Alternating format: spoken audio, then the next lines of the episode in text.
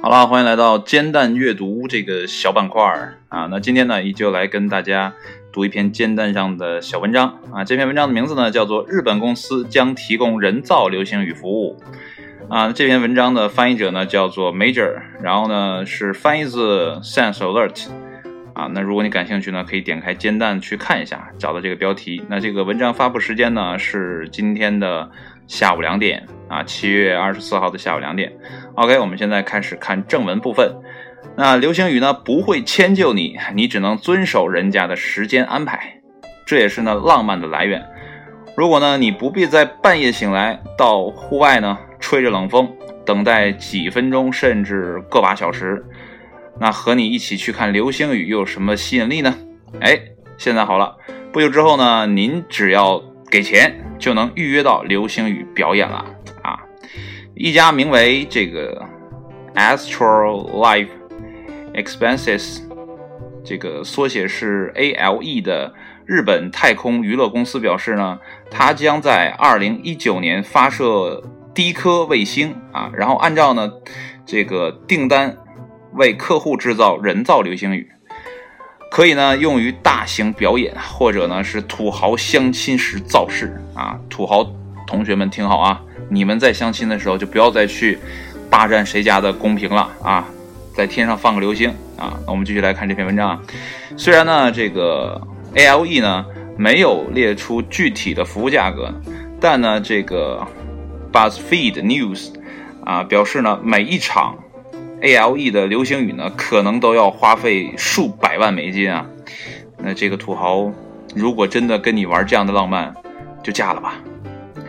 据美国有线电视新闻网报道呢，ALE 流星呢是含有特殊成分的金属颗粒，啊，当它们在大气中燃烧时呢，会发出橙色、蓝色或绿色的光芒。然而呢，与普通流星雨啊，通常大约是沙粒大小不同，这个 ALE 的人造流星雨呢大得多啊，直径呢为两厘米。那它们呢被成团的释放出来，送入大气层。但是呢，这个专家们呢就担心了，这可能呢会威胁到低轨道的航天器材啊。然后下面这个是我看看啊，应该怎么念会更好一点啊？这么念，这么念会比较好一点。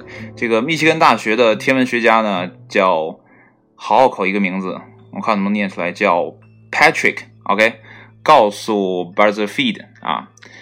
让他们聪明才智和科技技术能力干杯啊！但从轨道垃圾的角度来看呢，这不是一个好主意啊！就评价了一下 ALE 的这个公司的现在所要做的一个项目啊啊！地球吸引力呢，呃引起的高速移动啊，可以使一个直径两厘米的物体击穿太空船的金属外壳，并破坏其。下面的设备，那 ALE 呢？似乎正在采取技术措施啊，以降低发生这种事情的概率。那卫星呢，可能会位于国际空间站的下方，以避免发生碰撞。那在燃烧起来之前呢，ALE 卫星发射的金属，这个应该叫弹子，金属弹子啊，将从二百二十英里的高度呢，降低到三十七英里。然后这个后面有个括号，写的是五十九点五公里啊，这个数学不是太好，对公这个距离的换算也没有什么概念哈。那如果你听明白，你就去理解吧。然后这有个人呢，叫什么呢？Rondon Rodenbuff，Rodenbuff 啊，告诉 Buzzfeed，呃，目前呢只有四十颗卫星的轨道呢在二百二十英里以下。那该公司呢保证将努力避免发生破坏性事件啊。然而呢，人造流星雨呢仍然可以影响到间谍卫星啊。显而易见，人们呢没有各国间谍卫星的详细数据，它们的轨道呢可以低至一百五十八英里，八英里 eight mil。I mean, all right。啊，这个低地轨道、低地球轨道啊，即近呃即。距离地球表面不到两千公里的所在啊，在未来几年将变得更加拥挤。啊，现在确实也是天空中的卫星确实也太多了。事实上呢，SpaceX 和其他的公司呢计划发射卫星呢，建立基于卫星的服务啊，联网服务啊，互联网服务啊。仅 X Space 就计划在。七百到九百英里的轨道上布置四千多颗卫星，呃，之前我还听过印度有一家公司，呃，它发射的都是小型卫星，然后这个卫星特别便宜，可能每一个公司你只要支付，呃，十几万美元，你就可以发射一颗卫星。所以你可以想想，它而且它一次不是发射一颗卫星，那个印度公司是一次发射十几颗或者更多的卫星。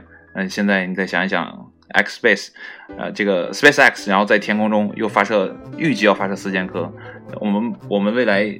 抬头望向星空的时候，你看到的可能不是星星，可能不是北极星，不是什么北斗七星，可能只是一颗陈旧的，呃，这个卫星而已。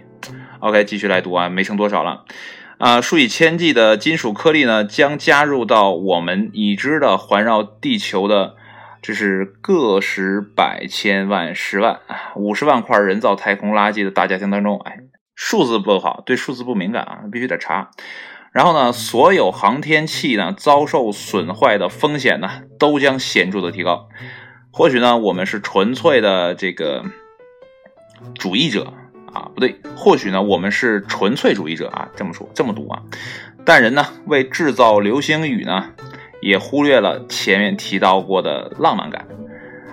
花钱购买到的体验和体验本身呢，并不相同。比如说呢，你用钱买来的爱情，那能算爱情吗？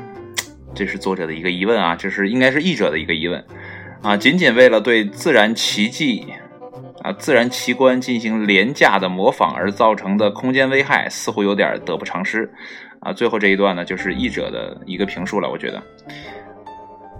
嗯，然后这下面还有一些啊评论啊。这个评论其实有的时候你可以看一看，艰难下面评论也挺有意思的。还是啊，这个阅读障碍，我觉得这个眼睛还是有阅读障碍，不过无所谓，这是一个练习的小项目。但如果说啊，可以通过这样的小项目把阅读练得越来越好，我觉得也是一件好事情啊。每天都在进步吧，就是呃，叫什么啊，good good study，day day up，all right。那今天的节目呢，就录到这里啊！我先把这个就这样吧，然后和大家说一声再见啊！现在是九点十三分，我们说一声晚安，拜拜。